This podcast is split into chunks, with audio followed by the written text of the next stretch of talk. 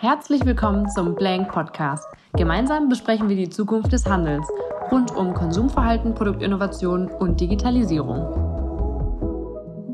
Hallo liebe Zuhörer, schön, dass ihr eingeschaltet habt. Heute haben wir Wolf Jochen Schulte-Hillen zu Gast und ich freue mich sehr, denn er ist einer der wohl bekanntesten Retail-Experten, nicht nur in Deutschland, sondern auch im internationalen Raum. Er verhalf Kunden wie Sephora, Benetton, Skechers oder auch Zara zum deutschen bzw. europäischen Markteintritt und hat gleichzeitig auch die passende Immobilie mitgebracht. Zudem entwickelte er Nutzungskonzepte für Shopping Center und äh, was er noch so alles getrieben hat, kommt jetzt in den Podcast. Viel Spaß! So, lieber Wolf, vielen lieben Dank, dass du bei unserem Podcast mit dabei bist. Da freuen wir uns sehr. Ähm, vielleicht kurz für unsere Zuhörer. Ähm, Wolf Schulte-Hillen, ähm, bist als oder von der Presse als Koryphäe des Retails bezeichnest, ähm, hast internationale Megabrands beraten und nach Deutschland gebracht. Ähm, kannst du uns vielleicht da ein bisschen ja, eine Background-Story zu erzählen und wie das Ganze so äh, Fahrt aufgenommen hat. Ja, guten Morgen, Martin. Ähm, also mein Business-Start, äh, äh, die Roots liegen im Sport. Mhm. Ich war früher Spitzensportler beim HSV und dort äh, mehrfach deutscher Meister und sogar Ehrenmitglied heute auf Lebenszeit ganz stolz darauf, dass die HSV wieder aufsteigen. Aha. Äh, und äh, auch in Preußen Münster, wir halten noch ein paar Rekorde und unter anderem Staffelrekorde ist der älteste deutsche Leichtathletikrekord mit meinen Staffelrekord, äh, mit meinen Staffelfreunden Kemper und Norbert. Äh, war 68 für die Olympiade in Mexiko nominiert. Cool. Aber allerdings nicht teilnehmen, weil ich krank geworden bin. Oh je, yeah, okay. Das ist eben halt Mist. Ja. Aber, von, aber von den Vereinen, wie gesagt, da gab es ja damals kein Geld und äh, keine Zuschüsse, sondern da gab es 5 Mark äh, Tagegeld äh, für nationale Veranstaltungen und 15 Mark äh, gab es dann für internationale Veranstaltungen. Und äh, als, auch als äh, Kind äh, im, in der Nachkriegszeit äh, gab es keine vermögenden Eltern, hm, habe also schon vom 15. oder 14. Lebensjahr an fleißig gearbeitet, um den Lebensunterhalt zu verdienen und auch die Schule besuchen zu können. Später war ich dann nach dem Abitur, war ich dann äh, Werkstudent in Hamburg angefangen, wie eben gesagt, und hatte Glück, dass ich im Grunde ähm, vom HSV schon dort ähm, äh, eingeladen wurde äh, als Sportler. Ich hatte damals schon die ersten B-Jugendmeisterschaften gewonnen und Rekorde gelaufen, Jugendrekorde okay. gelaufen. Und äh, da hatte ich Glück, dass ich auf den Mentor äh, Wolfgang Klein gestoßen bin, der damalige Weitspringer Olympionike und späterer Präsident des Hamburger Sportvereins, hatte schon einige Privilegien, vor allem in der Businessbeschaffung. Die, eine der ersten äh, Jobs, die ich dort angetreten habe als Werkstudent, war tatsächlich neben dem Studium äh, Karstadt Sport und habe dort in der Sportabteilung in Wandsbeck und nachher in Möckebergstraße gearbeitet und hatte gleichzeitig auch eine tolle Gelegenheit, bei der Erste Bavaria meine Industriepraktika zu machen. Da gab es ja immer äh, entsprechende Deputate, Freibier, aber Malzbier, wie gesagt. Mhm. Das war spannend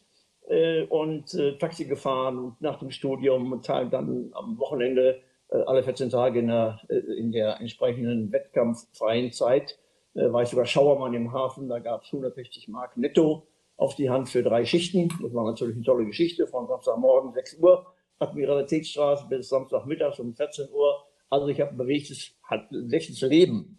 Und das hat mich auch gestärkt, äh, äh, um mit offenen Augen durch die Welt zu gehen. Ich hatte da schon viel Kontakt mit Leuten, die im Grunde ähm, auch auf der Suche waren. Die Nachkriegszeit war eine relativ große Boomzeit. Äh, war große Handelsnachfrage. Und ich hatte damals äh, dann als Sport, wie gesagt, die Möglichkeit, an verschiedenen Länderkämpfen teilzunehmen, war dann irgendwann in Nürnberg. Und jetzt war das Schlüsselerlebnis war das Treffen eines Schuhherstellers, Maestro Eugenio genannt, Eugen Brütting, der in enger, enge Freundschaft zu den beiden Dassler-Brüdern stand. Und die hatten einen kleinen Fight aus Nürnberg, in Herzogenauer für Nürnberg, als Franken ehrgeizig wer macht die besten Schuhe. Und mhm. Eugen hat denen gezeigt, wie man die besten Schuhe macht. Und das waren Spikes, die wogen nur 80 Gramm und die Melbourne-Schuhe von Adidas wogen 400 Gramm. Ich habe dann diese 80 Gramm Schuhe testen dürfen, habe mit 50 Metern Vorsprung den Länderkampf, Länderkampf gewonnen in der Mittelstrecke mhm. und war fasziniert. Also das hat mich natürlich umgehauen. Und ähm, da habe ich, hab ich ihn gefragt, sag mal, wo kann man die eigentlich kaufen? Gibt es die eigentlich? Nö, Horchbub, wenn die verkaufen willst, verkauf die halt. mhm. habe ich mir dann in meinen 504, habe ich dann die ersten Musterschuhe reingestellt, bin zu den ersten Sporthändlern gefahren und habe tatsächlich diese Spikes verkauft. Natürlich kam ich mit Sportkleidung da reingelaufen und das war eine witzige Geschichte, das war der Start. Mhm. So erfolgreich, dass wir dann, dass die Marke gerade bei den Mittel- und Langstrecklern und den Marathonläufern international sehr schnell innerhalb von drei Jahren bekannt wurde ich habe das Promotion, die Promotion gemacht, das Marketing gemacht und dann auch den Vertrieb äh, hier in Deutschland äh, vor der Haustür gemacht bei den wichtigsten Händlern. Und so bin ich mit einmal reingekommen in die Branche und dann ergab eins das andere. Ich habe dann äh, durch Zufall äh, äh, als war Skifahren gelernt und dann habe ich dann Kontakt gehabt äh, zu einem Skischuhhersteller mhm. in Montebelluna, der machte sechs Paar Schuhe am Tag, das war die Firma Nordica, sechs Paar handgemachte Schuhe am Tag. Und äh, als ich nach 20 Jahren dort ausgestiegen bin im Vertrieb und äh, Marketing, dann waren 6000 Paar Schuhe am Tag, wurde der wow. weltgrößte Schuhhersteller. Okay. Und dann bin ich dann Sportsystem verkauft und so weiter. Und so kam eins zum anderen. Dann kam dann die Firma Ellesse dazu, die wir dann auch erst damit aufgebaut haben, mhm. wo ich mittlerweile ein Vertriebsteam hatte in Deutschland. Und das ging so weiter, dass wir dann viele Marken aufgebaut haben, unter anderem auch die Marke Converse revitalisiert haben, Kappe aufgebaut haben und ähm, hatten nachher in der Spitze 16 oder 17.500 Verkaufspunkte in Europa mhm. äh, mit einem großen Vertriebsnetz und verkauften also im Grunde im Lifestyle-Bereich und im Sportbereich und im Fashion-Bereich äh, waren wir also im Grunde äh, tagtäglich damit unterwegs. Das war so die Start, der Start äh, im Grunde äh, mit, mit Produkten. Heute ist es natürlich so, dass sie, als dann die Marken angefangen haben, ihre eigene Distribution aufzubauen, ihre eigenen sogenannten Flagship-Stores zu bauen oder Statement-Stores zu bauen, um ihre Marke und ihre DNA zu zeigen und auch stolz ihre Marke abbilden zu können in den Hauptstraßen und in den wichtigsten Shopping-Centern. Dann habe ich gesagt, oh Mensch, das ist interessant. Ähm, ich habe da meine Vertriebsaktivitäten verkauft und aufgegeben zum Teil äh, Marken, die also nicht so funktionierten und habe mich dann im Grunde hier in die Expansion hineingestürzt und habe also dann Marken wie Sephora, Skechers, Muji etc. mit aufgebaut und äh, dort äh, in den Markt in Europa äh, platzieren dürfen, was mhm. mir viel, viel Spaß gemacht hat, weil man dabei äh, auch äh, Einfluss nehmen konnte in die Einzelhandelsgeschicke. War dann nachher dann war das Einzelhandelsthema damals hochinteressant war und äh, es gab das sogenannte Handelswunderland USA. Das führte mich dann natürlich regelmäßig auch nach New York und nach Los Angeles, mhm. wo wir auch Lieferanten hatten, wo ich auch mit Herstellern gearbeitet habe aus der Beach-Szene, mhm. Skate, aus der Skate, äh, Beachwear-Szene, ähm, wo äh, ich dann äh, natürlich auch da, da, da schon Mitglied wurde im äh, Internationalen Shopping Center Verband ICSC und habe natürlich dann sehr viele Kenntnisse ausgeholt, was früher, Amerika war früher einfach tonangebend, was die Einzelhandelsentwicklung anbelangt, was es heute zum Teil noch ist, wobei natürlich aber auch sehr stark jetzt Asien äh, den Amerikanern den, den, den, ähm, den Rang abgelaufen hat. Mhm. Ja, ja. Spannend, wow. Also äh, ich habe gerade mal äh, so ein bisschen mitgeschrieben, das heißt Importeur, Händler, Promotion, Marketing-Tätigkeiten, internationale Brands. Ich glaube, ich hatte auch in einem Artikel gelesen, dass auch Zara äh, mit dabei war. Ich glaube, der erste Store, den hattet ihr in, in, Köln aufgemacht, richtig? Ja, es ging nicht nur, das war nicht nur die Expansion, sondern ich habe natürlich auch sehr viel, was ich heute auch tue, mit Schwerpunkt äh, Verbindungen geschaffen zwischen Handelspartnern und äh, wo da als äh, auch internationale Marken angefangen sind, nach Deutschland zu kommen und den deutschen Markt erkannt haben als gutes Absatzfeld, äh, äh, habe ich mich daran natürlich daran erinnert, dass ich äh, durch meine Verbindung seinerzeit zu El Corte Inglés, mit denen ich elf Jahre zusammengearbeitet habe, mhm. in Spanien auch die Firma Inditex kennengelernt hatte und habe dann die Verbindung äh, über den damaligen Direktor Benedikt Best äh, zu Sarah, zu, zur Otto-Gruppe geführt. Mhm. Inditex ist ja der Inhaber der Marke Sarah zur ja. Otto-Gruppe geführt und äh, habe die Verbindung hergestellt und dann ist es dann auch zu einem Joint Venture gekommen und der erste Store, den haben wir dann äh, gemeinsam in Köln aufgemacht, in der Schellergasse. Schön. Mhm. Super. Wahnsinnig spannend. Also war eine das, tolle, äh, war eine tolle, tolle, tolle, äh, tolle Story. Das hört sich nach sehr viel an. Wie, wie kann man sich das vorstellen? Waren das irgendwie jetzt, waren das die letzten 20 Jahre oder was für, was für ein Lebensabschnitt war das bei dir, was du gerade erzählt hast? Also tatsächlich hat sich das alles in genau 20 Jahren abgespielt. Mhm, also okay. bin natürlich, das ist äh, einfach, äh, äh, bin ein Mensch, der sehr schnell von den Gedanken, die er natürlich dann zusammenträgt, diskutiert und auf Plausibilität überprüft, sehr schnell umsetzt. Und Mhm. in der Umsetzung liegt auch das Geheimnis, letztendlich in der schnellen Umsetzung das Die Geheimnis, Praxis, ja. um, um Wettbewerber eben halt abzuschütteln und im Grunde erst gar nicht den richtigen Wettbewerb aufkommen zu lassen. Und äh, das ist, heißt im Grunde neue Geschäftsmodelle einzuführen und sofort umzusetzen, ist natürlich spannend und das ist auch heute nach wie vor noch eine tolle Aufgabe, die ich gerne begleite. Ja, absolut. Sehen wir auch bei uns bei Blank, dass ähm, durch unsere Schnelligkeit und äh, diese Praxisnähe, wir sagen auch oft, äh, operieren am offenen Herzen. Also wir Strate machen keine langwidrigen Strategien oder wie man ja auch so schön sagt, wir, wir planen nicht zu Tode, sondern wir fangen sofort damit an, äh, arbeiten dann iterativ daran weiter und da bin ich auch ein großer Fan davon. Also ich habe ja selber ein paar Jahre in den USA äh, gewohnt, in Phoenix, Arizona. Ich glaube, das hatte ich dir schon mal erzählt. Ähm, und da habe ich auch so diese Mentalität aufgeschnappt, einfach mal was auszuprobieren. Also auch diesen Entrepreneurial Spirit, den ich jetzt auch bei dir da raushören äh, konnte. Äh, das hat ja sehr früh angefangen mit den Spikes, die du da in der Hand hattest und die dann ja was, was scheinbar ausgelöst haben bei dir, wo du auch gemerkt hast, hey, da kann man ein Business mit äh, draus machen oder da muss man mehr draus machen. Das finde ich auf jeden Fall sehr, sehr spannend und äh, finde uns da auch so ein bisschen wieder von den, von den Erzählungen her, wie du an die Sache herangegangen Ja, bist. auch Chancen, Chancen früh erkennen, nicht? Wenn ich überlege, ich war damals, ähm, äh, das, das hat mir natürlich meine Internationalität auch geprägt. Äh, schon früher als äh, Student während der Universiade waren das die Weltstudentenspiele, die in Tokio stattgefunden haben, äh, hatten wir eine Werksbesichtigung bei Mitsubishi. Und Die Mhm. produzierten äh, elektronische Rechenmaschinen, arbeiteten aber tatsächlich in den Großraumbüros noch mit Abacus, also mit den, mit den, mit den, mit den Rechenmaschinen aus, mit den Holzperlen. Mhm. Und äh, das war für mich natürlich abenteuerlich, äh, um diese eine Rechenmaschine zu sehen. Und habe tatsächlich die ersten Rechenmaschinen gekauft in Deutschland, nach Deutschland importiert, die Okay. noch so mit Glühdrähten äh, äh, ver, äh, verbunden war, äh, Glüh- Glühdrähten, die Zahlen angezeigt haben. Okay. Damals im Handel hier zweieinhalbtausend Mark.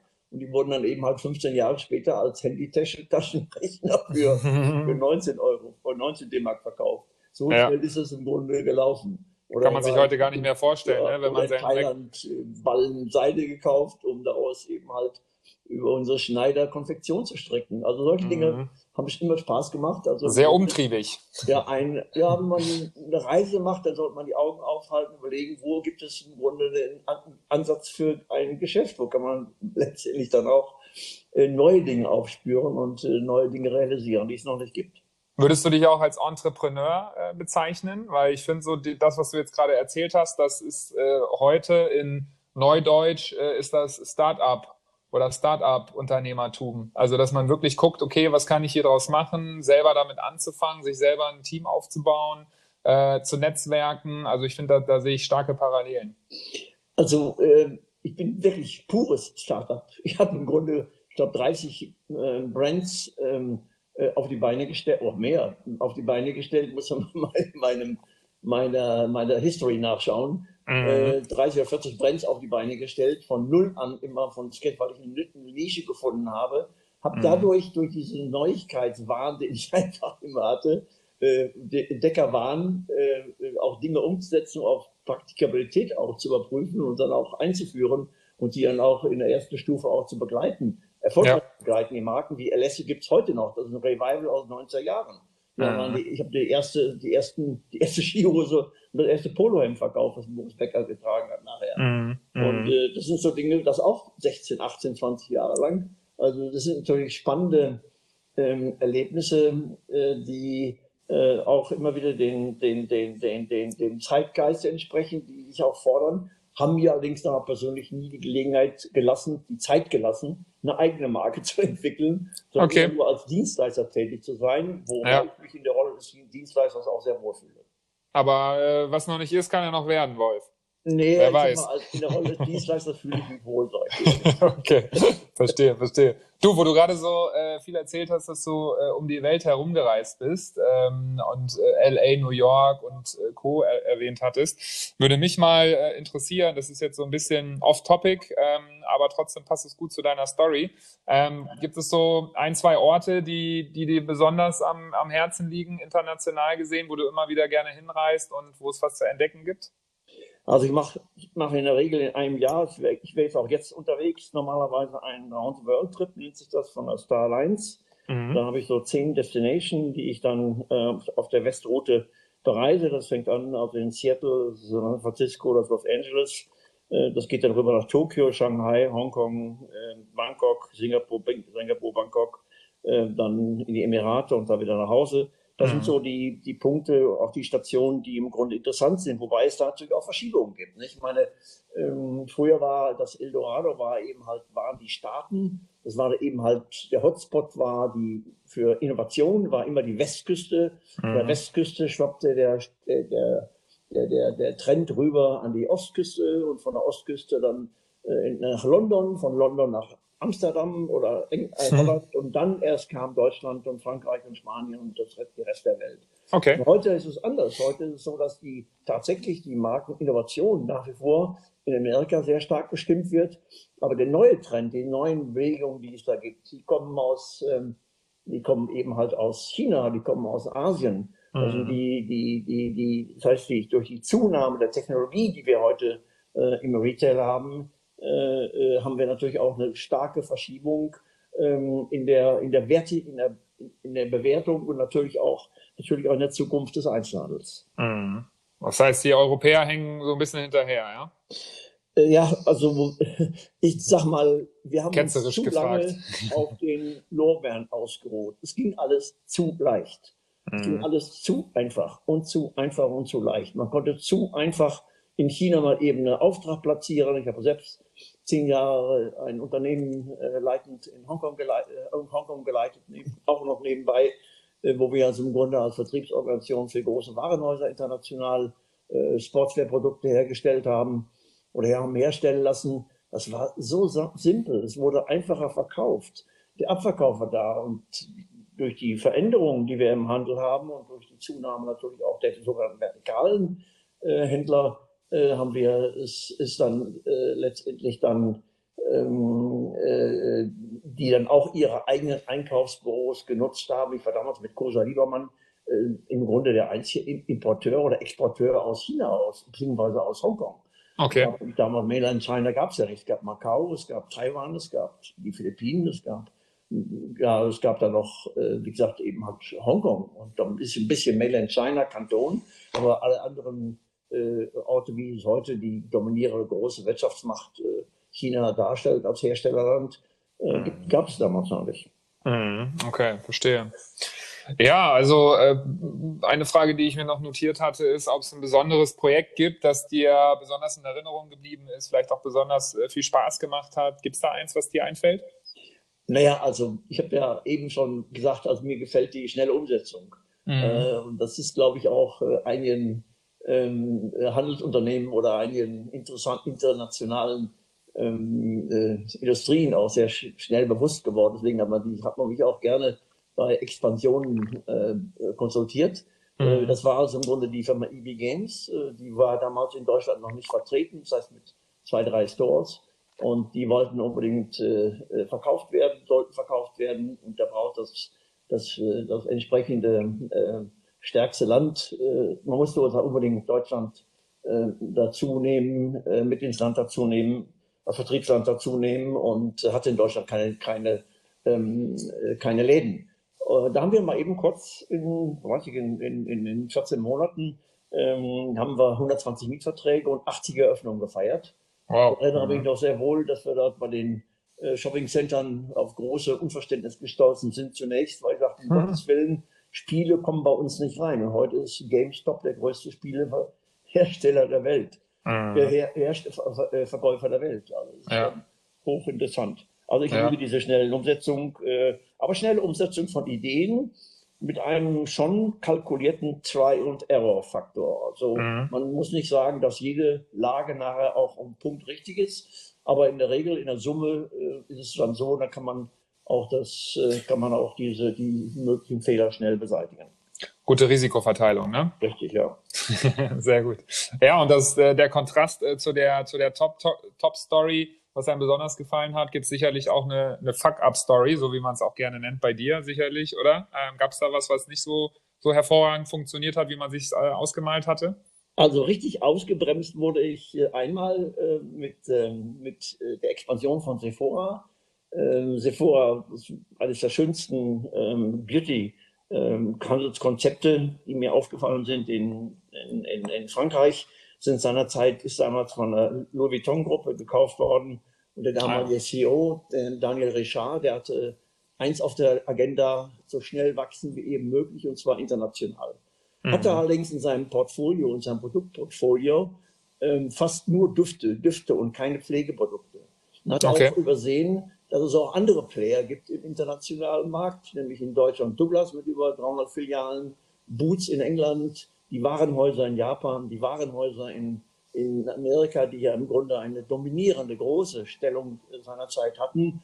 Das ist also damals übersehen worden und die haben natürlich massiv äh, äh, Sephora bekämpft und zwar mit Preisen, mit einem knallharten Preisdumping, sodass zwar die Umsätze gigantisch waren in den Läden. Wir hatten fünf Testläden in Deutschland, wir hatten in Tokio drei Läden, in, in der Fifth Avenue, 3000 Quadratmeter Laden über drei Ebenen ähm, und in, äh, in, in, in, allen Top-Lagen der Welt war Sephora mit einmal vertreten und mhm. wurde dann massiv bekämpft. Und äh, wenn man viel hohen Umsatz macht und keine Erträge erwirtschaftet, das ist natürlich für eine Luxusgruppe wie LVMH, die natürlich ihren Aktionären zum Profit verpflichtet ist, natürlich nicht gerade angenehm. Da hat man mhm. kurzerhand die ganzen Läden wieder eingestampft. Mit Ausnahme okay. von, äh, von Frankreich und hat in Los Angeles oder beziehungsweise in San Francisco angefangen, äh, eigene Pflegeprodukte zu entwickeln und die im Grunde weiter auszubauen und dann auch neue Technologien im Handel einzuführen,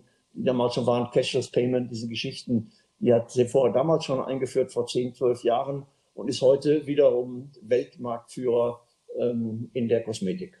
Mhm, stimmt. Also war eine, war eine schwere Zeit. Da habe ich erstmalig gemerkt, dass es im Grunde immer auf drei Dinge ankommt äh, mhm. bei jeder Expansion Produkt, dann natürlich die Kommunikation und natürlich der Mensch, der es verkauft. Ja, absolut. Die der Location, die Location kann man machen. Die Location kann man machen. Da gibt es ja immer das Thema von mir, dass man sagt, die Creative Destination, man kann also Lage, eine Lage machen, wenn das Produkt besonders, besonders einzigartig ist und dann letztendlich auch die Konsumenten herausfordert, auch mal ein paar Kilometer zu fahren.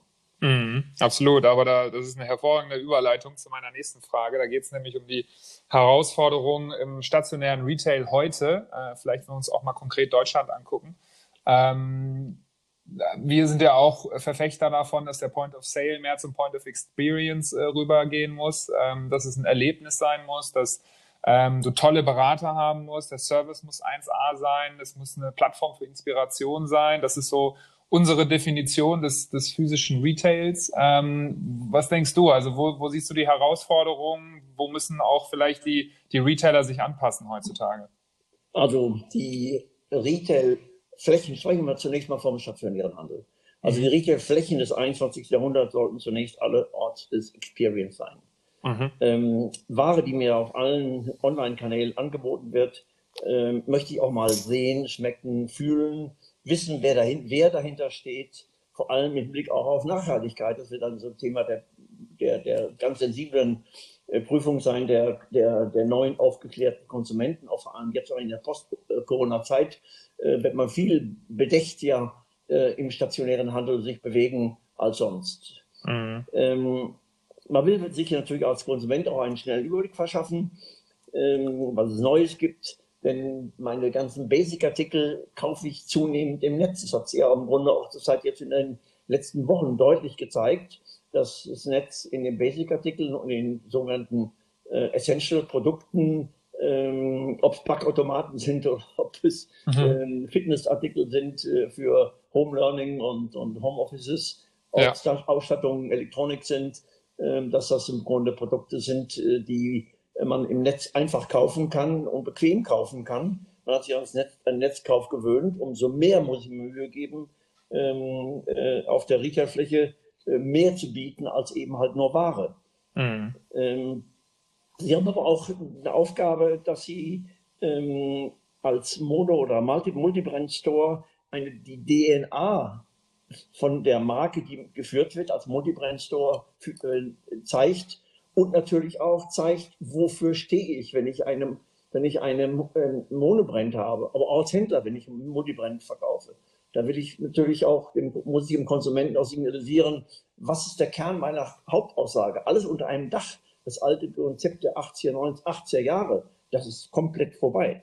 Mhm. Nicht? Dann sollte natürlich auch, äh, sollte man natürlich auch, wenn ich im Grunde eine Direct-to-Consumer-Brand, eine sogenannte DCC-Brand bin, die Notwendigkeit nutzen, ähm, meine im Netz bereits aufgebauten Community zu zeigen, dass sie mich interessiert, nicht nur als Avatar und Bot, sondern in direkte Interaktion mit meinen Kunden zu gehen. Also das mhm. sind so Themen, dass die über das, den Verkaufsraum weit hinausgehen und Ware, Ware, über die Warenpräsentationsräume hinausgehen. Und Warenrepräsentationsräume sollten auch, das macht ihr auch ganz gut ja, auch ähm, ähm, Eventflächen werden. Da gibt es tolle Beispiele.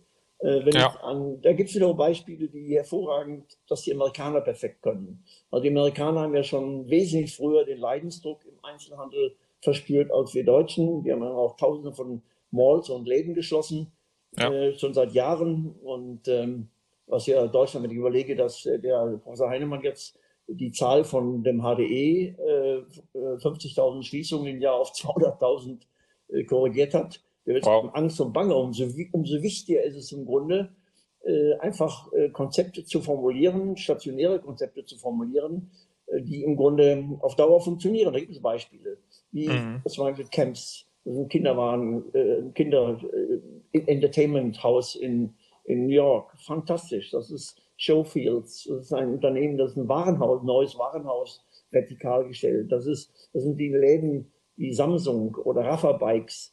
Das sind Läden, die im Grunde auch für Events äh, äh aufgemacht werden, wo man mhm. im Grunde die Warenträger an die Seite schiebt und dann bei, bei Lululemon macht man Yoga-Sessions ja. oder bei Nike. Und das sind also tolle Geschichten, so wie ihr das ja mit Blank in Düsseldorf beim Pop-Up Store ja auch gemacht habt. Da habt ja. ihr auch im Grunde ja im, im Untergeschoss eine große Eventfläche gehabt, die spannend war, die ausgestattet war. Fand ich gut. Und das ist im Grunde auch genau das Thema, was ihr da richtig habt, gemacht habt und erkannt habt, was es, ähm, ähm äh, was internationale äh, Anerkennung findet und im Grunde auch bewährt ist.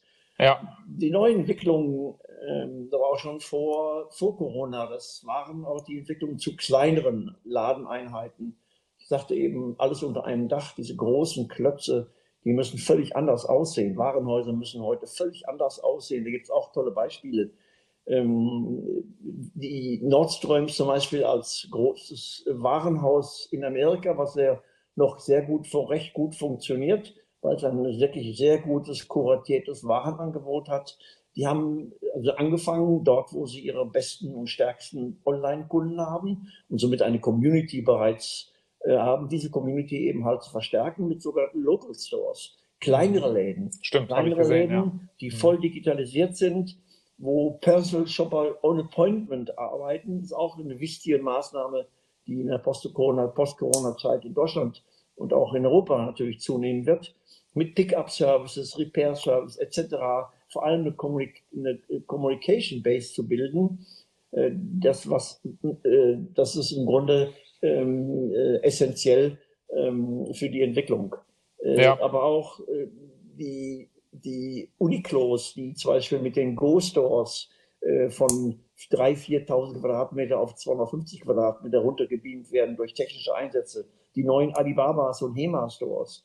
Amazon mit den vier ähm, ähm, vier Four-Stars-Stores, äh, wo nur Produkte gezeigt werden, die mit vier, äh, mit, mit, mit einer exzellenten Auszeichnung von den Konsumenten bewertet worden sind, angeboten werden, und zwar lokal angeboten werden, was in der Community, was in der Gemeinschaft, im Stadtteil oder in der Stadt im Grunde am besten verkauft wird. die durch kleine Flächen, auf kleinen Flächen, trotz und ihrer großen digitalen Stärke, nicht nur Sortimente abbilden, sondern auch eine Community Place bilden, mit Privilegien, Membership und so weiter. Schreit aber im Prinzip nach Customer Experience. Ne? Also ich habe heute Morgen noch ja. äh, einen Artikel gelesen von McKinsey, ähm, die dann auch nochmal unterstrichen haben, wie wichtig es ist, eine, eine gute Customer Experience zu haben. Also die These hier in dem Artikel war sogar, je höher die Customer Experience ist, desto niedriger ist die Problematik auch in einer Pandemie, wie zum Beispiel jetzt während Corona. Also wenn du es schaffst, eine hohe Customer Experience zu kreieren, die nicht nur zu 100 Prozent auf den stationären Retail fokussiert ist, sondern man sich auch in Omnichannel ähm, hineinbewegt und den Kunden trotzdem abholen kann, da wo er gerade ist. Also dann während einer Corona-Pandemie natürlich mehr digital als offline. Ähm, geht es aber, egal wo man dann letztendlich ist, also der Artikel hat dann auch gesagt, egal wo der Kunde shoppen will, du musst ihn da abholen, wo er gerade ist und dann eine hohe Customer Experience gewährleisten. Das zum Beispiel ein Beispiel hier am Union Square in New York gibt es im Grunde den, den ähm, ähm, American Rack Laden. Der American Rack ähm, äh, hat äh, wurde Jeans und Sportswear und Leisurewear, also ideal äh, für die äh, Studenten in der Columbus University, die äh, da in der Nachbarschaft äh, studieren die haben in ihrem Laden äh, nicht nur ein, nicht nur Ware, die sie dort verkaufen, die man natürlich dort offline kaufen kann, aber auch online kaufen kann. Mhm. Ja, die haben auch einen Coworking Space da und auch im Coworking Space natürlich wird, wird, äh, kann man seine Zeit verbringen und kostenlos, wenn man Kunde ist und eine Membercard ist, seine Wäsche waschen. Da gibt es ganz coole Waschmaschinen, die aufgebaut sind. Okay. Da kann man seine Wäsche waschen, geräuschlos. Und nebenan noch eine Jeans ändern lassen oder ein Patch drauf machen lassen, individualisieren lassen. Also das sind so richtige Communication Points, äh, die eben halt ähm, äh, äh, genau diese Experience äh, und einen Mehrwert bieten, die eben halt den, den E-Commerce-Handel ergänzen. Übrigens, American Rack macht auch noch einen weiteren tolle Geschichten. Man kann auch dort Klamotten leihen. Also nicht nur so, es gibt einen okay, cool. Rental-Service. Man kann also für 15, 20 oder 30 Dollar, je nachdem, mehrere Teile im Monat äh, sich schicken lassen, so ähnlich wie Modomoto das macht. Nur man kann sie zurückschicken und man zahlt dann nur äh, eine Jahresgebühr oder eine Monatsgebühr mit Jahresverträgen äh, von 14 bis 25 Dollar, hat eine bestimmte Anzahl von Produkten, die man dann vier Wochen trägt wenn man es behalten will, kriegt man, kann man die mit Nachlass erkaufen. Das ist übrigens ein Riesentrend, dieses ganze Rental. Mhm. Das ist auch zum Beispiel dieser Mehrwert, den im Grunde diese, diese Community Stores bieten. Ähm, an diesem Beispiel äh, gesagt oder einer der Treiber in dieser neuen Welt, äh, äh, wo im Grunde was auch eurem Produkt ja ähnelt. Das ist ja das Produkt von der Rachel Shechtman, die verschiedene Produkte auf die Fläche stellt mit ihrem Storyladen, der in der 10th Avenue äh, zehn Jahre oder acht Jahre lang hervorragend, äh, sechs Jahre lang hervorragend ähm, ähm, äh, dahin, das ist am Ausgang vom Chelsea Market mhm. äh, in New York, ne? in New York ähm, praktiziert hat, dass es so erfolgreich gelaufen ist, äh, dass sie im Grunde äh, Themen alle vier bis sechs Wochen ein anderes Thema in ihrem Laden hatte, mhm. das sich nicht nur farblich, sondern inhaltlich abgegrenzt hat. Da gab es einmal das Thema Love zum Beispiel während des Valentine's Day, dann gab es eine Firma Urlaub, das Thema Urlaub, da war mhm. alles auf Urlaub getrimmt, von Buch bis zum Outfit. Äh, da ging es das Feld der Holidays, da ging es um die entsprechende äh, oder entsprechende Holiday Season, Winter, also die Weihnachtssaison, um, um technische Gadgets und und und. Also hochinteressant, neue Erfahrungen, die jetzt äh, erfolgreich bei Macy's in den ersten 40 Filialen ihre, ihre ihre Konzepte äh, äh, im großen Stil umsetzt. Mhm. Ja, ich meine, äh, das, das bringt uns auch ganz gut zum nächsten Thema mit der, mit der Corona-Situation. Also für uns, äh, wir haben wieder ganz stark gemerkt, dass auch ja unsere These ist, dass ähm, die, die übliche Handelsmarge oder das Konzept der Handelsmarge oder Geschäft, besser gesagt Geschäftsmodell der Handelsmarge, dass das ähm, Vergangenheit ist. Also dass das äh, für, für Retailer der Zukunft glauben wir nicht, dass man sich nur auf eine Handelsmarge konzentrieren darf, weil man dann halt ganz schnell abhängig davon ist, dass man dann auch entsprechend äh, die Ware abverkauft und auch nur diesen einen Service des Abverkaufs hat. Und Ähm, wenn man sich jetzt einen stationären Retail anguckt und auch das, was du gerade so ein bisschen erzählt hast, äh, muss man sich ja etwas diversifizierter aufstellen und mehrere Use Cases anbieten oder Mixed Use Space haben, wie man auch so gerne sagt im stationären Retail, dass man verschiedene Sachen miteinander vermischt. Also ob es Coworking ist, ob es ein gastronomische Angebote sind, ob das dann Gaming ist, wie wir es bei uns im Untergeschoss hatten, oder auch Yoga Classes, wie es Lululemon macht. Also man muss mehr Angebote liefern, man muss mehr Reize schaffen, warum der Kunde überhaupt noch stationär shoppen gehen soll oder überhaupt erstmal sich stationär aufhalten soll. Also es geht ja gar nicht mehr primär um Shoppen, sondern erstmal eine Destination zu kreieren, wo du verschiedene Bedürfnisse wächst. Und gleichzeitig dann man auch noch guckt, dass man irgendwie digital, die Digitalisierung mit im Griff hat. Von daher, da kommen ja jetzt einige Sachen auf die, auf die Händler zu. Ähm, sicherlich sind, sind sehr, oder die, die Mehrheit der deutschen Händler haben jetzt in den vergangenen Wochen, Monaten teilweise 0 Euro Umsatz gemacht, wenn sie sich zu 100 Prozent auf ihren Store konzentriert haben, den sie da nicht auf hatten. Was denkst du, sind so die Learnings aus der Corona-Situation? Was, was kann man Positives daraus ziehen und was sollte man besser machen? Also kommen wir zunächst äh, zu, der, zu dem Statement, äh, dass es nicht nur ein New Normal gibt, wovon wir alle sprechen und was man jeden Tag lesen kann, es gibt ein Next Normal. Das mhm. heißt im Grunde, was passiert morgen? Und dieses, was passiert morgen, das kann, kann man bereits schon ablesen. Nämlich die, die Modelle, die wackeligen Geschäftsmodelle der letzten Jahre werden tatsächlich vom Markt verschwinden. Das sind diese, diese Spanne von 50 bis 200.000 Schließungen in Deutschland, von mhm. denen im Grunde der HDE und der Professor Gerrit Heinemann spricht. Ähm, das ist Dieses Jahr, ne? in diesem Jahr. Das ist, mhm. äh, äh, wie stelle ich mich natürlich als Händler auf die Neuerungen ein? Das ist die große Kernfrage die sich gibt. Und das ist natürlich abhängig vom Standort, das ist abhängig von vielen Dingen. Aber im Wesentlichen ist es abhängig äh, von, einem, äh, von einem neuen System und einem neuen Konzepten, unter anderem von neuen Konzepten, außer diesen großen Statement-Stores, äh, die, die in Apple und in Großstädten, Metropolen von Starbucks und, und so weiter realisiert werden ähm, und im Grunde komplett alles abbilden, auch große neue Warenhäuser, auf die ich eben hingewiesen habe, mhm. die es im Grunde gibt, äh, ist das Thema äh, Try Before You Buy. Das ist ein neues System, was ich eben halt mit Customer Experience und Customer Centricity schon beschrieben habe. Der Verkäufer ist ein Narrator, ein Geschichtenerzähler, der kompetent berät. Mhm. Und das Geschäftsmodell Retail as a Service par Exzellenz, das sind die Beispiele, die ihr macht, die ihr im Grunde richtig umsetzt bereits, auch in eurem ersten Store richtig umgesetzt habt.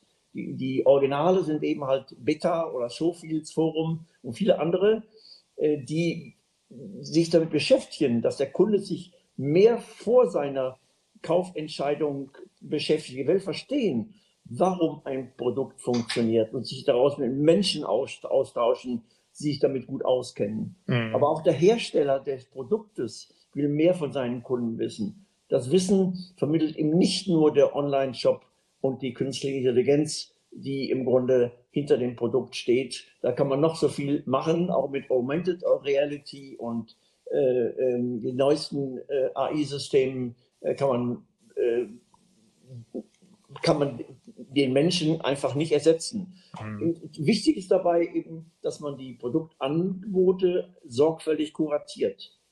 Also im Grunde das Geschäftsmodell als Einzelhandelstechnologieunternehmen zu sehen, ist der ist das, ist das Ziel äh, und auch im Grunde auch die Zukunft, äh, wenn man mit Produzenten eng zusammenarbeitet, mit den Makern zusammenarbeitet. Mhm. Was passt für mein Produkt?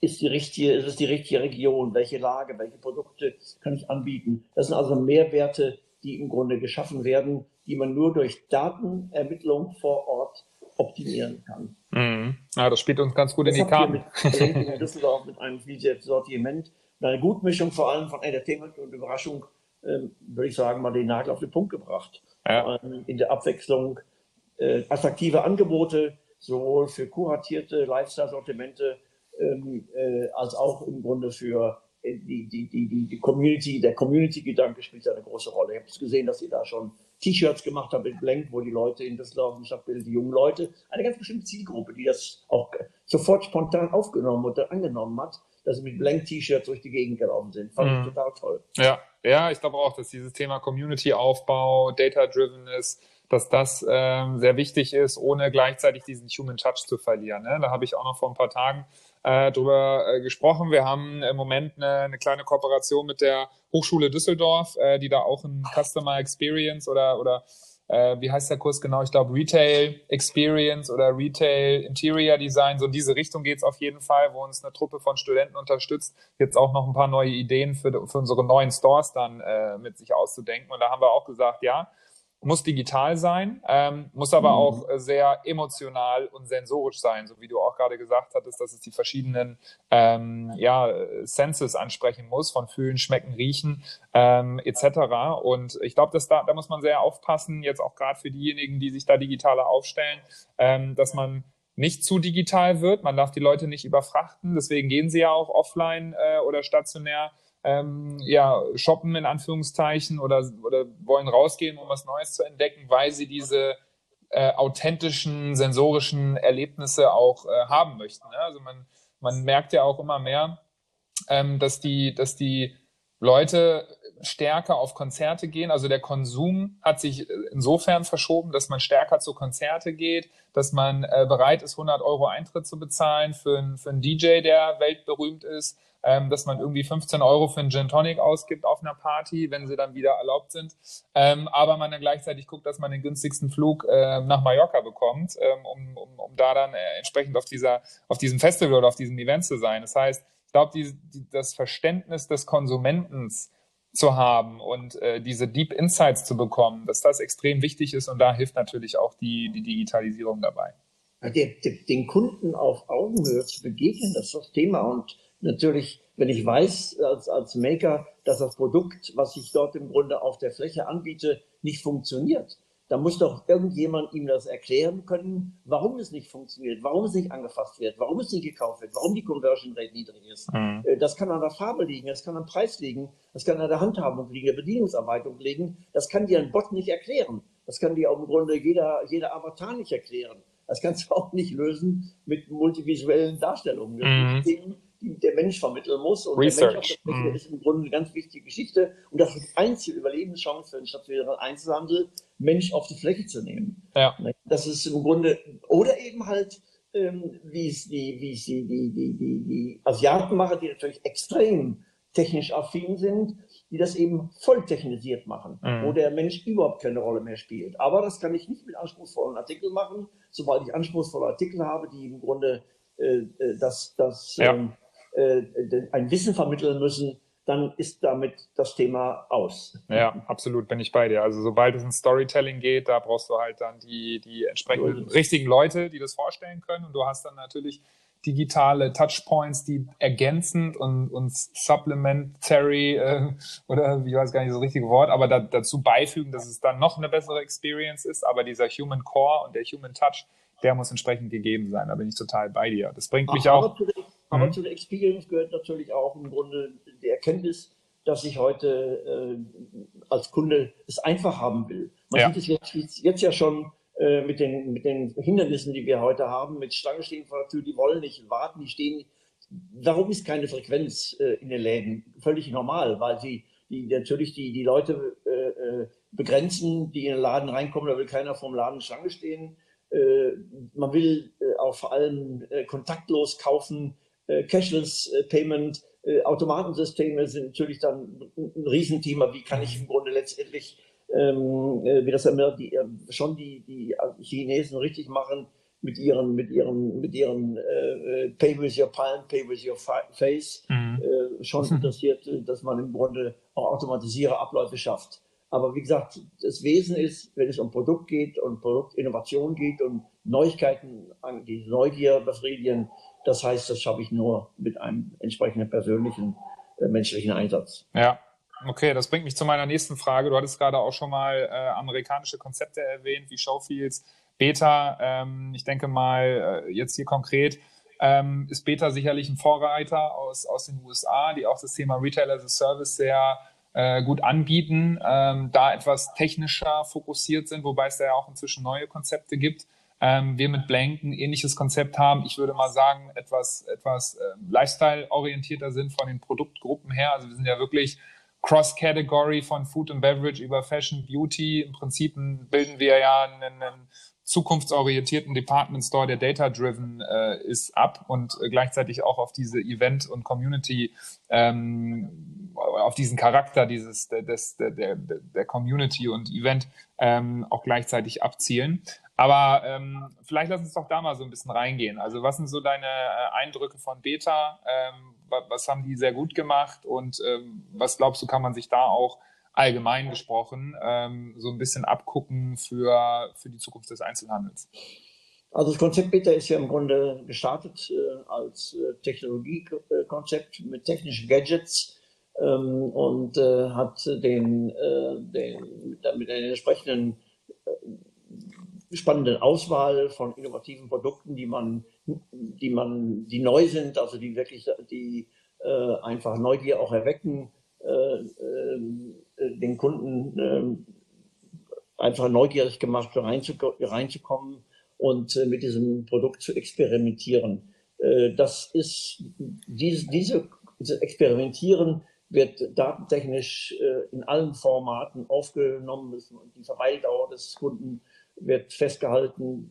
der Kunde, wenn er eine Membercard hat, wird der im Grunde auch spezifiziert. man hat übrigens, wenn ich an die Daten wenn ich an so gerade um die Diskussion, Datendiskussion denke, dass sie in Deutschland wieder mit dieser, dieser, dieser Corona-App tut. Das ist sowas von lächerlich. ähm, mhm. Ja, Wahnsinn. Jeder, jeder, jeder bedient sich kostenlos bei Google und bei Facebook und bei allen sozialen Netzwerken, gibt überall seine Daten preis. Ähm, Loyalty, auch deutsche Loyalty-Karten äh, äh, haben immer Daten hinterlegt und alle persönlichen Daten hinterlegt. Und bei einer Gesundheits-App oder bei einer solchen lebensnotwendigen App scheut sich der Deutsche sich im Grunde oder viele Deutsche steuern sich dann, seine Daten preiszugeben und appelliert an die ja, Datenschutzordnung. Also das ist sowas von daneben. Da sieht man, wie, wie stark die Medien wieder die Meinung beeinflussen können. Ne? Da ist einfach, muss man eine negative Headline äh, streuen und dann ist es sofort die, die, die Negativ-App, äh, die nur Daten auslesen möchte. Ne? Und die, die Daten, so wie sie hier im Grunde bei Beta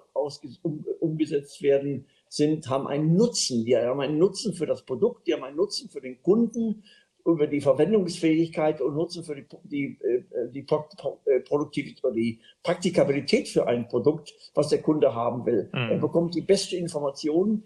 Wenn er Fragen hat, wird er von, dem, von, von einem entsprechend geschulten Verkäufer optimal bedient, ja. aber auch alle die ganzen Daten, die im Grunde dann zur Verbesserung des Produktes kommen, kommen zum Hersteller zurück, gibt es ein Feedback. Letztendlich der Hersteller zahlt ja auch dafür, dass er im Grunde Wissen verlangt. Wenn ich überlege, dass Beta beispielsweise den, den Google Mini zum Beispiel in seinen Läden getestet hat mhm. und der erste Mini Cooper in äh, Amerika jetzt in, in den, in den Beta-Läden steht, obwohl Corona natürlich alles momentan äh, hinten ran steht und die können viel kompensieren äh, durch, ähm, äh, durch ihre Online-Verkäufe. Ja. Aber wenn ich, äh, das sind so, das sind Punkte, ähm, die dem, die dem, die äh, einen großen Mehrwert dem Hersteller bieten und dem Kunden dir auch signalisieren, wir haben das Produkt, beste Produkt, das können wir dir am besten erklären. Mhm. Und der, der, Hersteller bekommt die besten Daten, die besten Informationen, um das Produkt zu verbessern äh, es günstiger zu machen oder was, was zu verändern.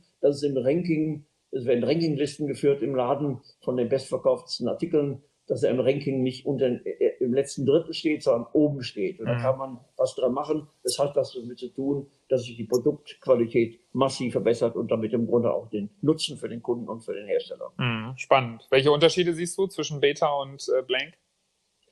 Äh, ihr seid auf dem Weg, ihr seid am richtigen Weg, äh, das Konzept im Grunde so umzusetzen. Äh, Beta macht das ja, ihr habt den großen Vorteil, Beta, ja, Beta macht das ja jetzt auch, dass sie äh, ein bisschen differenzieren. Sie haben also einen Laden, da machen sie nur Technik, in einem Laden machen sie nur Fashion, mhm. in dem anderen Laden haben sie mit, eine Kooperation mit Toys R Us eingegangen, wo auch für Kinder mit dem Spielzeug lernen. Äh, das ist jetzt vor Weihnachten aufgemacht worden, das Konzept. Das war eine spannende spannende Geschichte, aber ihr seid da auf dem richtigen Weg. Mhm, okay. Dieses Konzept halte ich für eines der wichtigen Konzepte überhaupt, um Räume zu, äh, zu Räume zu bespielen.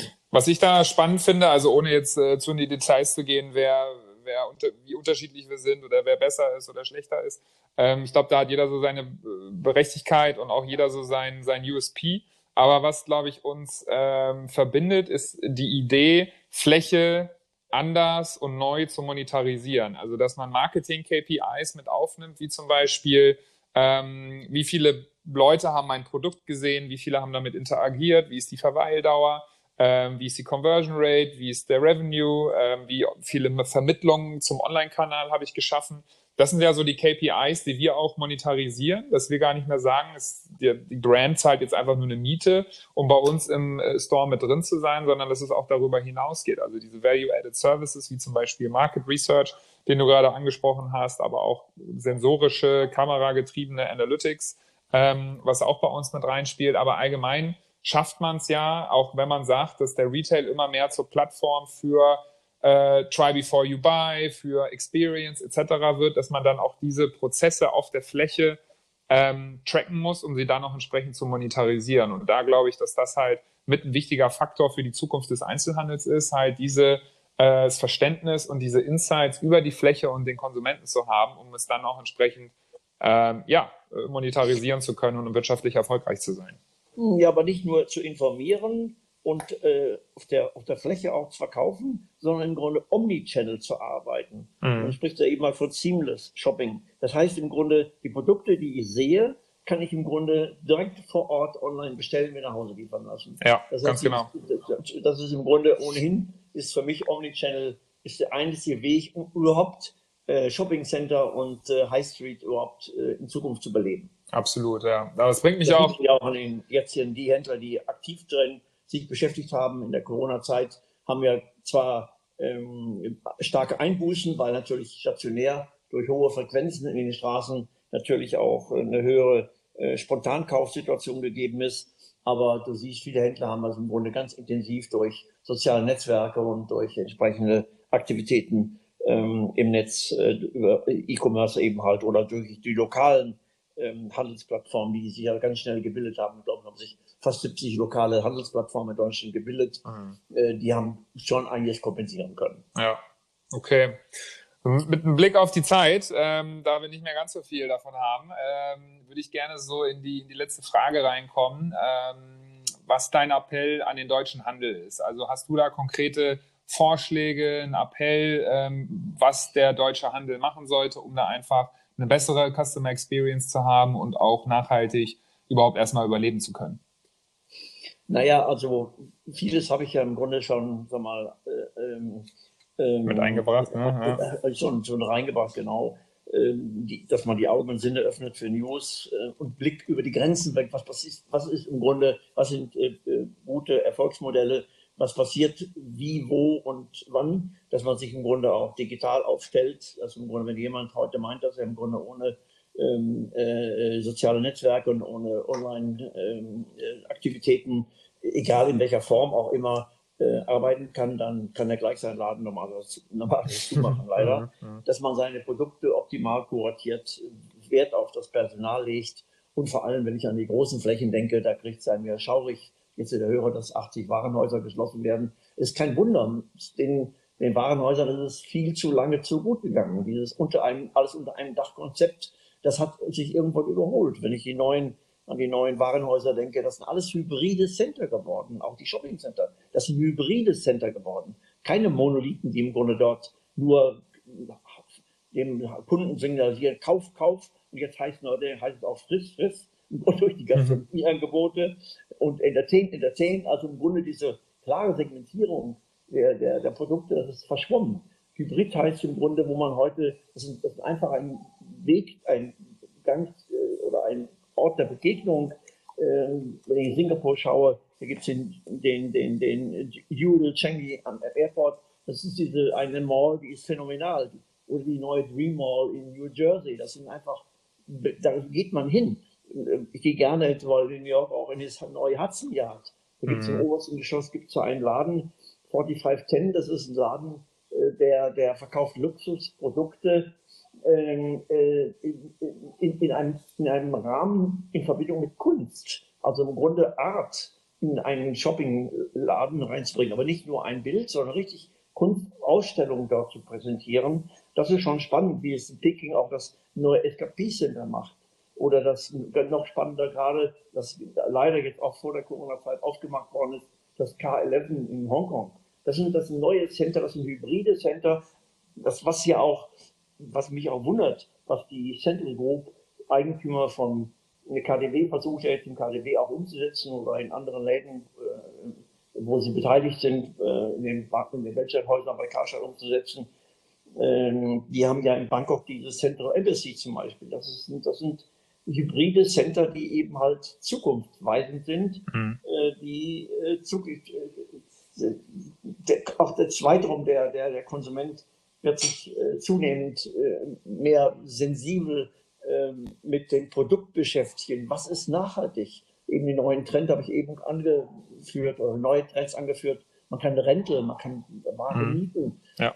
Ähm, das, ist, das wird die Zukunft sein. Rent the Runway zum Beispiel ist ein Produkt, was aus Amerika äh, die größten Zuwachszahlen gehabt hat jetzt in der, in der, in der Zeit. Dann Beauty Services, Online Services wird in Zukunft nicht mehr in den in den in den Drogeria, in den Kosmetikhäusern äh, Schminke ausprobieren können. Das wird aus Sicherheits- und Hygienegründen nicht mehr zulässig sein. Da muss es andere Systeme geben, die im Grunde dort eingesetzt werden. Oder wenn ich mhm. überlege an diese neuen Biomärkte. Es gibt einen Laden in Santa Monica, da ist Eremon. Das ist ein Laden, der hat zum Beispiel täglich neue Smoothie-Ideen oder kurze für die ganzen Homeworker, Homeworking-Leute, die zu Hause auch kurz kochen müssen, Aha. schnelle Zubereitungsarten. Das Ding boomt. Okay. Die Läden sind, es boomt ohne Ende. Die haben einen Online-Verkauf über ganz Amerika mittlerweile. Okay. Fünf Läden, fünf Läden an der Westküste. Das wäre was für mich. Phänomenal, ja. okay. Nachhaltigkeit, ein Riesenthema. Ne? Ja, Nachhaltigkeit ist wichtig. Hatten wir auch bei uns mit drin. Die neuen, die neuen äh, Direct-to-Consumer-Brands, wenn ich an, an Everlane denke, Allbirds, Allbirds so, ne? denke, mhm. genau, richtig, EcoAlf, Veja, auch hier auch, das auch der Boom diese, diese Abonnement-Services wie Peloton zum Beispiel. Ne? Ja. Äh, wenn du zurzeit ist, das sind, das sind, das sind wie, wie bei Zoom. Diese Umsätze gehen durch die Decke. Ja. Das ist unglaublich, dass die Leute jetzt nicht sagen, oh, ich muss ja Cardio-Training machen, ich setze mich aufs Fahrrad und habe einen Instructor, zahle dafür 30 oder 35 Dollar im Monat. Dann habe ich im Grunde, kann ich meinen Instruktor von den 150 Instruktoren wähle ich und mit dem verabrede ich eine Trainingszeit habe ich ein riesen Display vor mir ja. äh, und dann trete ich mal oder mache ich Spinning oder mache ich diese, dieses Training, das entsprechende Cardio Exercising mit dem Trainer gemeinsam unter Aufsicht. Das sind so spannende Geschichten, die, die äh, den Umsatz ankurbeln und die im Grunde auch zu, zukünftig sind. Davon sehe ich viel zu wenig in Deutschland. Mhm. Ja. Also das heißt, mehr Customer Experience, mehr Value-Added Services. Ich glaube, da da muss noch ein bisschen sich was tun, ähm, aber ich glaube, wir sind auf dem richtigen Weg, jetzt auch mit den ersten Konzepten, die in Deutschland in diese Richtung gehen. Neben uns mit Blank gibt es ja auch weitere, äh, die das äh, in, in, diese Richtung auch skizzieren und auch schon in die Praxis umgesetzt haben. Von daher, glaube ich, sind wir da auf dem richtigen Weg. Ich wünsche euch jeweils alles Gute. Das ist eines der äh, Systeme, die im Grunde Handelssysteme, stationäre Handelssysteme, überhaupt Handelssysteme, die erfolgsversprechend sind. Wir müssen im Grunde Alternativen finden zu dem ganz normalen globalen ähm, Online-Handel. Ja, absolut. Und stationär geht das nur mit neuen Produkten und nicht mit dem gleichen, was ich im, was ich im Online besser und billiger und schneller kriege. Ja, bin ich bei dir.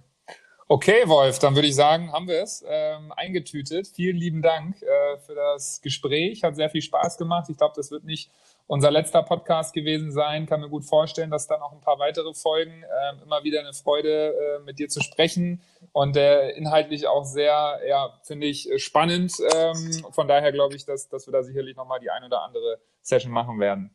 Alles Gute.